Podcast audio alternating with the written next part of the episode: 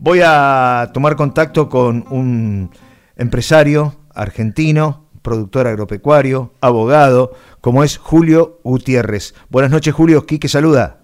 Buenas noches, Quique. ¿Cómo te va? ¿Cómo estás? Gracias, gracias por la llamada. No, gracias a vos por atendernos y por compartir este momento aquí en esta cocina de campo a la cual vos recurrís frecuentemente, ¿no? Eh, Julio, quiero, tengo muchas cosas para preguntarte. Voy a empezar en este orden. Vos sos de un pueblo de la provincia de Buenos Aires, del partido de Lincoln, Martínez de Oz. Así es, Quique. Nosotros, a ver, yo soy de Martínez de Oz, que es un pueblito de mil habitantes, y mi esposa María del Triunfo, que te está escuchando, que sabés que es fanática, María, eh, es también de otro pueblo de, del Triunfo. Nosotros somos de dos pequeñas localidades en la provincia de Buenos Aires, en el partido de Lincoln, y bueno, ahí es donde empezó nuestra historia, ¿no? Bueno, un beso grande para María, que siempre escucha nuestros programas. Ahora yendo con vos, Julio. Eh, bueno, fuiste a la escuela en ese pueblito de mil habitantes, Martínez de Oz, y se te dio por estudiar de abogado. Sí, sí, mira, yo hice todo el colegio primario y secundario en Martínez de Oz.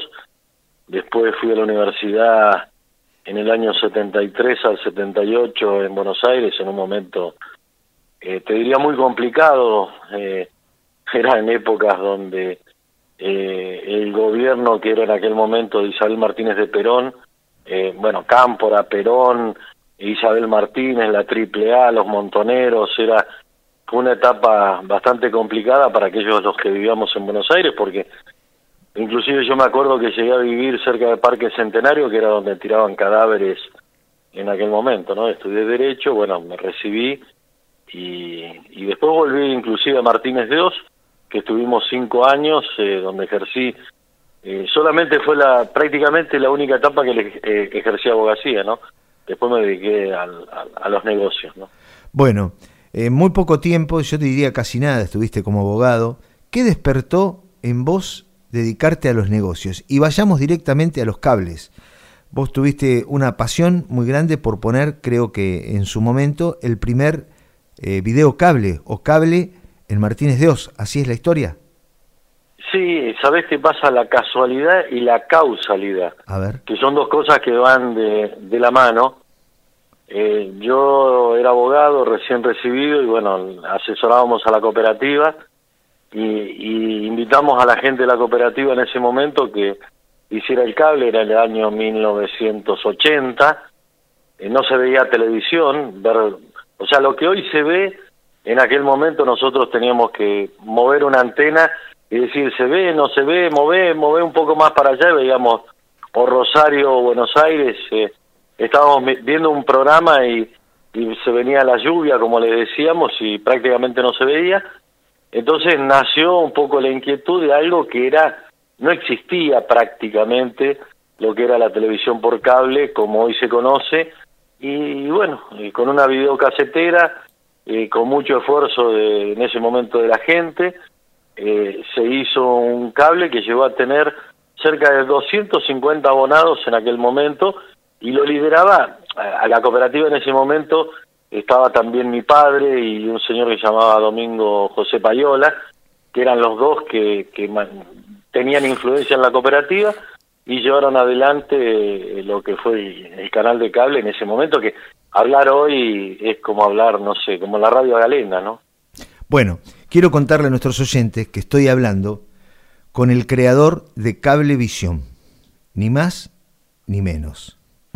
Que después, bueno, lo vendió, que ahora le vamos a preguntar, pero estoy hablando con el creador de Cablevisión, esa mega empresa que hoy conocen en muchos lugares del país. Bueno, este señor, Julio Gutiérrez, a quien admiro, ha creado con esa videocasetera en ese pequeño pueblo de campo lo que es hoy Cablevisión. Incluso con la misma marca lo creaste. Bueno, ¿cómo siguió la etapa de Vos sabés, Quique, porque para contarle, pero para contarle a la gente eh, y aquellos eh, que, me conocen, eh, nosotros nos, a ver, hacíamos en ese momento, transmitíamos partidos de fútbol, no sé, íbamos a lugares como Hortensia, que es partido de Carlos Casares, es mismo, Moctezuma, y llegamos a transmitir carreras de auto, es decir, teníamos una creatividad en el año 81, 82, que realmente con quien fue mi socio, que era Palacios, era lo, que se hacía,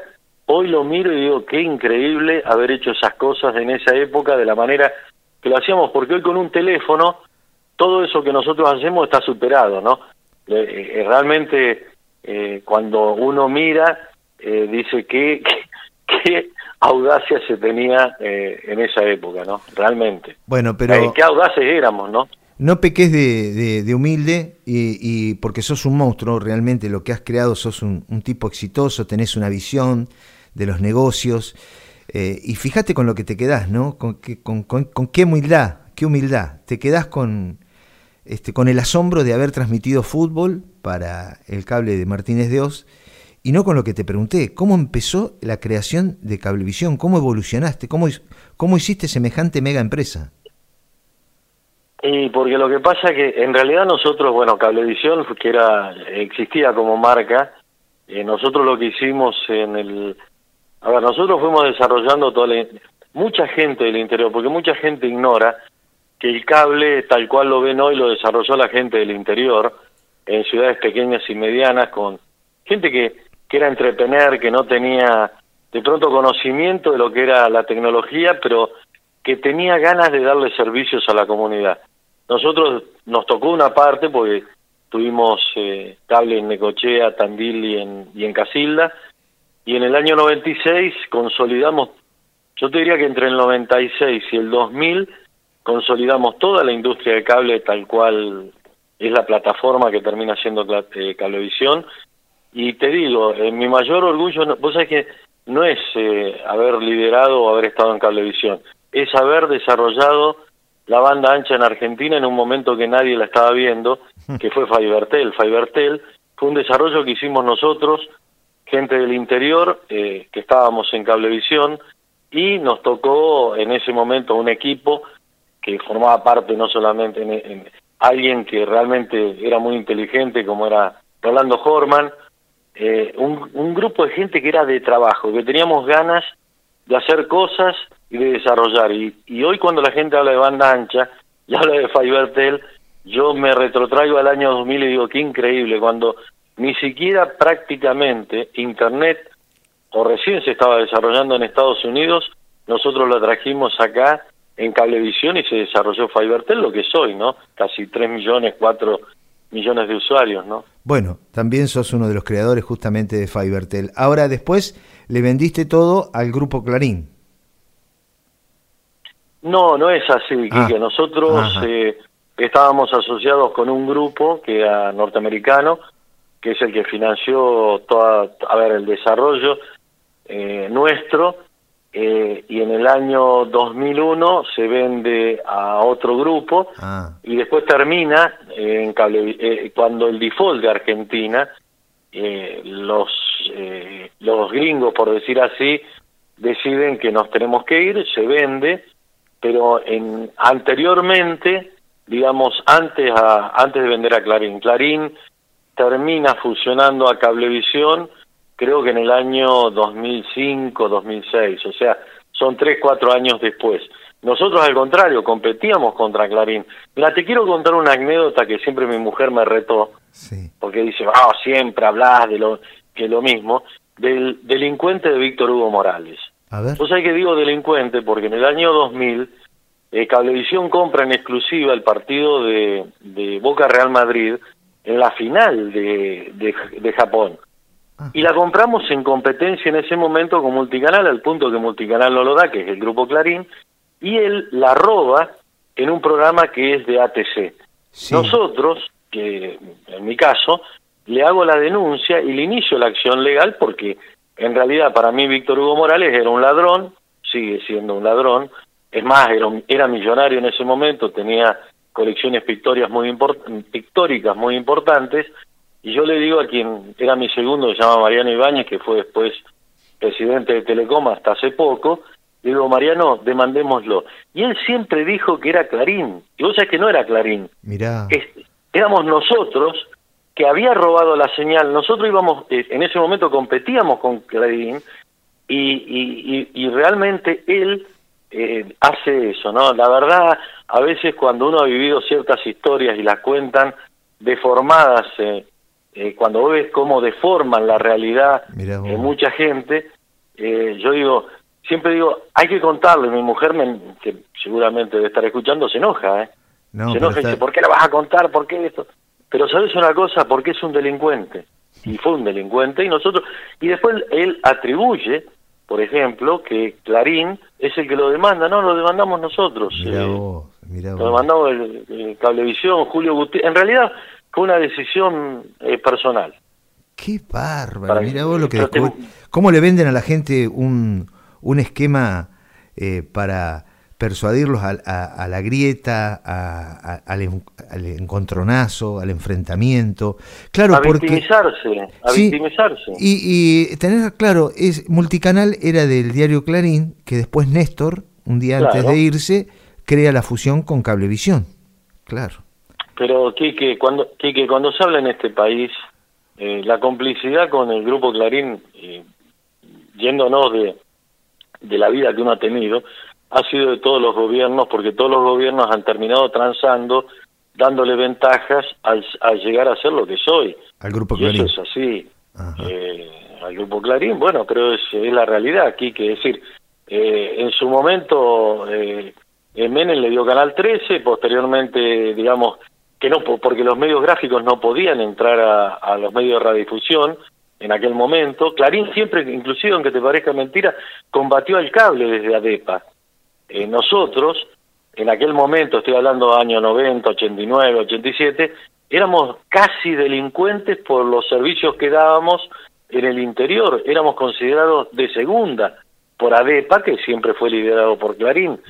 Eh, la historia es muy larga y como te digo, es decir, no quiero mezclar porque por ahí uno mezcla cosas que son de actualidad, pero Clarín no es víctima, sino es cómplice de la realidad siempre usufructó parte de la presión mediática que ha hecho para obtener ventajas comerciales y eso ha sido así, ¿no? Bueno, eh, y realidad. llegaste a tener un cable, también un canal en Estados Unidos. Sí, no, en, en Estados Unidos hicimos otra inversión. Nosotros en el año 2012 eh, salimos al mercado público, cotizamos en, en el Nasdaq y hicimos una operación. Después, bueno, los resultados no fueron los que nosotros esperábamos. Eh, eh, se levantó un fondo de 400 millones de dólares oh. y tuvimos que no pudimos cerrar una transacción y el fondo estaba era un fondo eh, que estaba en un fideicomiso hubo que devolverlo pero bueno fue la experiencia y es hemos hecho cosas en Estados Unidos en distribución de tecnología hemos hecho varias cosas en, en su momento. Y terminás un hombre de negocios eh, con uno de tus amores, como es el campo. Sí, pero cuando vos sos del interior, eh, yo te diría que el campo tiene eh, mucho que ver en tu vida. Claro. nosotros que somos de pueblitos chicos, el campo para nosotros es un tema, diría, importante en nuestra vida. Y, y bueno, siempre fuimos invirtiendo en, en, la, en el desarrollo que hacíamos nosotros, que eran las empresas tecnológicas, y en, en campo. Hoy estamos prácticamente toda la familia vinculada a lo que es la explotación agropecuaria. Eh, tratamos de hacer, ¿qué te puedo decir? Lo mejor que se puede en la tecnología eh, ganadera dentro de lo que es la realidad argentina, que no es sencilla ni es fácil para hacer tecnología y más en un sector que es eh, de largo plazo. Y después estamos con un proyecto de un parque industrial de 400 hectáreas en el Gran Buenos Aires, que dependemos de aprobaciones. Eh, estamos trabajando con los arquitectos y, y bueno, veremos si, si está la... Argentina te diría que como, desarrollar algo. como está la coyuntura en este momento, más que arquitecto, vete eh, policías o que te pongan guardia porque te los van a usurpar, ¿eh? Como está la cosa, eh, eso, eso es uno de los grandes temores, Kiki, aunque te parezca mentira, sí, sí, seguro. nosotros que somos gente de trabajo, como, como mucha gente, hoy estamos, si voy a decir una palabra que puede eh, ser grosera, con el culo a dos manos pensando que en cualquier momento eh, nos, eh, no sé, te lo, se te lo, se te mete gente. Eh, y, y, fíjate vos lo que es, ¿no? Porque es frustrante, porque eso generaría, si lo logramos, mucho, mucho trabajo. te estoy hablando de mucho trabajo y de una inversión importante. Sí, como, bueno, como has generado toda, esta es la realidad, ¿no? Como has generado toda tu vida vos, ¿no? que hoy eh, seas un tipo millonario con el esfuerzo, el sacrificio y el riesgo que has corrido en, tus negocios, hoy también podés caer en esta, eh, esta contribución solidaria que dice Heller y, que dice Máximo Kirchner eh, a la riqueza, ¿no?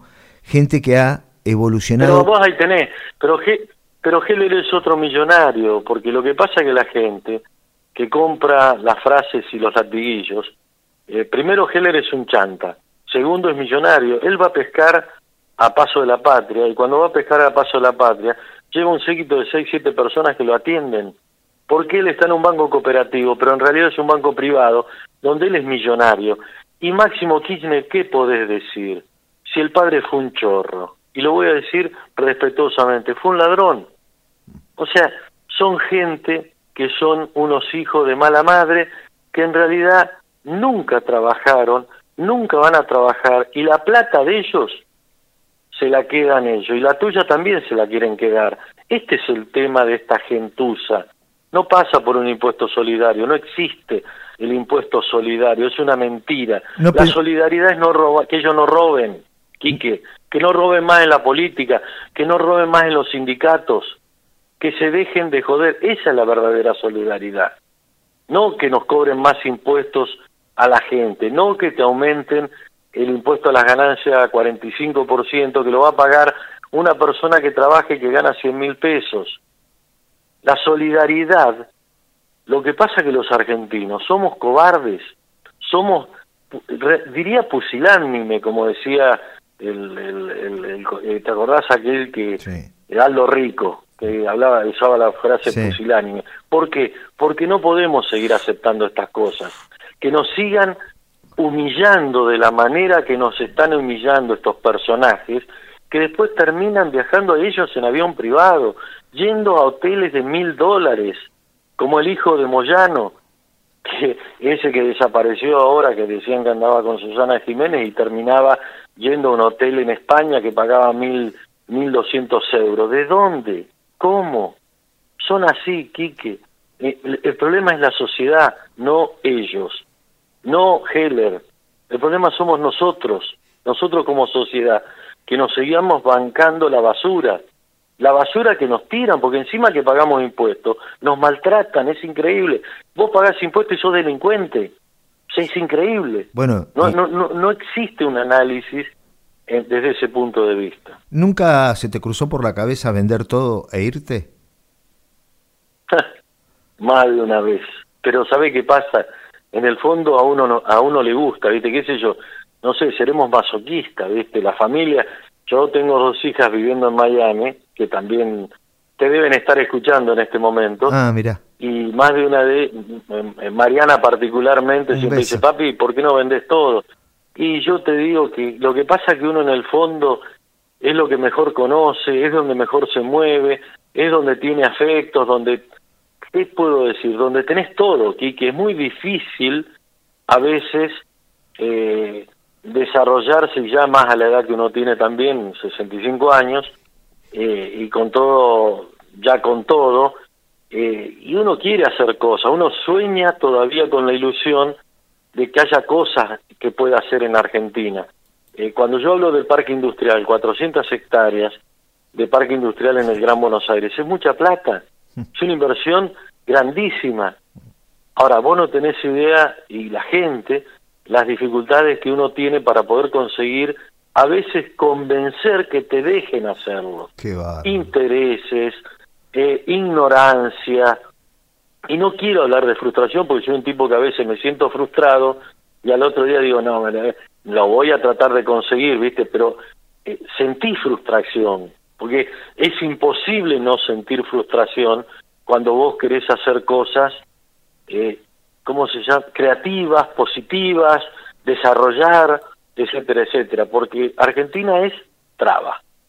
Argentina es lo que es hoy en la pandemia. Todas las ciudades cerradas, todo es, eh, anarquía, eh, un eh, hoy no se puede conseguir ni una licencia de conducir, es todo anarquía. Argentina es anárquico. ¿Qué quieres que te diga? Es diferente, es difícil. Y no estoy quejándome, estoy haciendo análisis. Yo a esta altura que me voy a quejar, si a mí me ha ido excelentemente bien. Y, y sabes una cosa, nos ha ido como familia bien, nos va a seguir yendo bien y me va a ir mejor, pero te sentí frustrado más de una vez por el tiempo que perdés en imbecilidades y estupideces. Eso es la mayor frustración. Eh, sí, vos decís nos ha ido bien o nos va a seguir yendo bien. No, hablo en lo personal. ¿eh? No, no, pero está bien, en lo personal, a eso me voy a referir, en lo personal. Eh, yo creo que hasta ahí, porque conociéndote como sos vos, eh, esa frase queda corta porque vos ves amputadas muchas ideas y has perdido la fuerza, porque te la han robado, de generar eh, más trabajo, por ejemplo, en los medios, por ejemplo, eh, en, bueno, en, en, una radio, en una nueva radio, en una radio del campo, como en algún momento casi, casi estuviste por hacerlo. Y te amputan esa posibilidad de dar trabajo, de, de estar este, bueno, en los medios, de generar oportunidades. A vos en lo personal sí, te va a ir bien, está todo bien, pero vos no, no, estás contento cuando vos estás bien y el vecino está mal. Yo te conozco, Julio. Vos no estás contento cuando... No, eso sí, que, que, eh, que, que, que, que, todos dependemos del, del resto. Es decir, uno como individuo, eh, como persona que... Yo siempre, mira, te voy a contar algo. Viví mucho tiempo, vivimos mucho tiempo en Necochea, y yo en una etapa peleaba mucho por el puerto Quequén, que es un puerto importante en la ciudad de Necochea. Sí. Y a mí me decían, ¿por qué peleas? ¿Qué, te, qué interés tenés particular sobre claro. el puerto? Y sabés que siempre dije, si el puerto crece, va a haber más abonados para el canal, porque en definitiva, claro. el crecimiento, el la mayor cantidad de empleo, el mejor salario, etcétera, etcétera, me beneficiaba a mí en que la gente iba a tener más cable. Claro. Lo bueno. que pasa que, eh, que, que, a ver, es difícil a veces entender los conceptos en Argentina porque uno dice, a mí me... O sea, yo quiero que le vaya bien a la gente, ¿por qué? Porque me va a ir mejor a mí, punto. Eh, una persona como vos, sí. un empresario como vos, eh, eh, ¿has tenido el intento de que te han querido este, pedido coima o te han dicho, mira, acá tenés que ponerla para, por ejemplo, ahora con el parque industrial, ¿no? Con este proyecto que, que está ahí eh, generándose. ¿Cómo reaccionás frente a eso? Eh, a ver, hasta ahora no me la pidieron. Uh -huh. No te puedo decir cómo ¿No te, reaccionaría. ¿No te pasó nunca en tu lo vida que, empresarial? Ver, eh, vos sabés que, eh, te digo, cuando la mayor coima que vimos eh, con Víctor Oreste Palacio, que fue mi socio en Necochea, salames y chorizos en el Confer para conseguir la licencia. Pero ¿sabes cuál es el problema aquí? Que mm. era el año 1981. La Argentina era diferente. ¿Te queda claro? Sí, no, no, no estoy tan la de acuerdo. Argentina era pero, muy diferente. Pero la coima estuvo siempre. Era este muy país. diferente, Quique.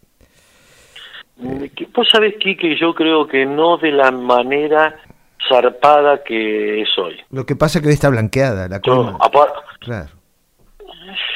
No sé si está blanqueada, Quique. Lo que, lo que sí te digo es que en el caso nuestro hoy, hoy, yo te estoy hablando de hoy, nosotros todavía no, nadie nos ha pedido nada, estamos en una etapa muy preliminar, no quiero atajar penales porque no voy a atajar penales, eh, sería, no sé, no sé, no te diría que nos daría bronca, nada bueno. más, porque nosotros lo que queremos es hacer una inversión real y no te puedo decir otra cosa. O sea, contestarte otra cosa sería ser falso, decir yo no, no voy a hacer nada de eso. Bueno. Eh, trataría de esquivar, esto soy honesto, sí, eh, es Argentina, Quique, es Argentina y a veces digo, es muy difícil trabajar en Argentina, pero bueno, espero, espero, mira, a veces me pongo a pensar en lo que pasó con la construcción en La Plata, con, con el sindicato eh, oh, de la construcción, eh, sí. digo, espero que con el Pata Medina. Sí. Espero que no me toque a mí, si tenemos que llevar adelante el parque industrial, las mismas circunstancias, porque quizás frustre eh, la operación. No puedo decirte otra cosa. O sea, Por las dudas tenerlo nosotros previsto. no somos ni locos. Por las dudas. Sí, pero no sé, Quique. La, ver- la verdad, si vos me preguntás a mí, no tengo, yo no, no- Siempre lo hemos hablado mucho con María y María me conoce bien. Eh, yo estado muy cerca de muchísimos políticos importantes de Argentina y siempre dije, nunca me animé a hacer nada porque el estómago me dolía. Oh. ¿Te queda claro? Sí, muy claro. Muy claro. Con eso cerrás la nota con una frase contundente. No, acá nos dice Pepa, hay que contarle la verdad. Buenísimo saberlo, por lo que dijiste de Víctor Hugo. Totalmente de acuerdo, somos cobardes.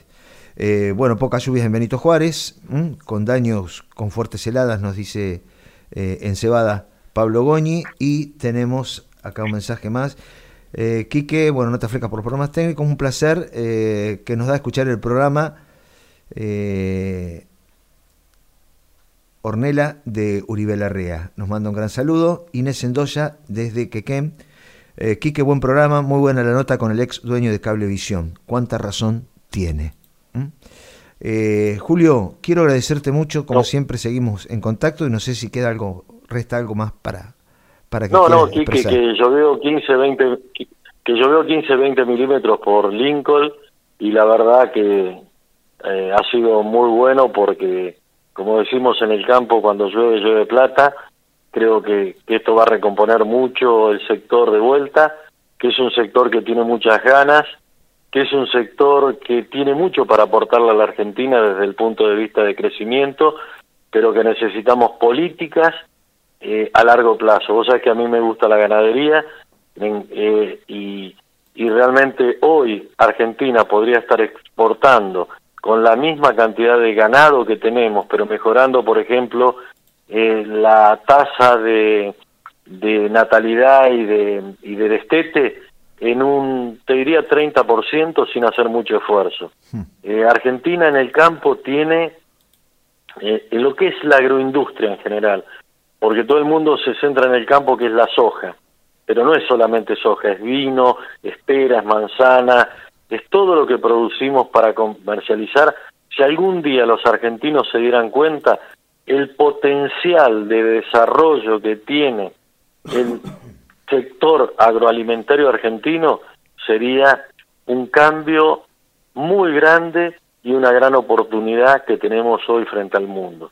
Así que, Quique, gracias a vos y, y ojalá, ojalá que las cosas cambien en Argentina alguna vez y podamos estar hablando, hablando de manera diferente y todos seamos creativos y no destructivos como, como pasa y está pasando en la actualidad en, en Argentina. Andrés Albech nos pregunta desde Juan N. Fernández, fundador de Canal 4 de Necochea, Julio.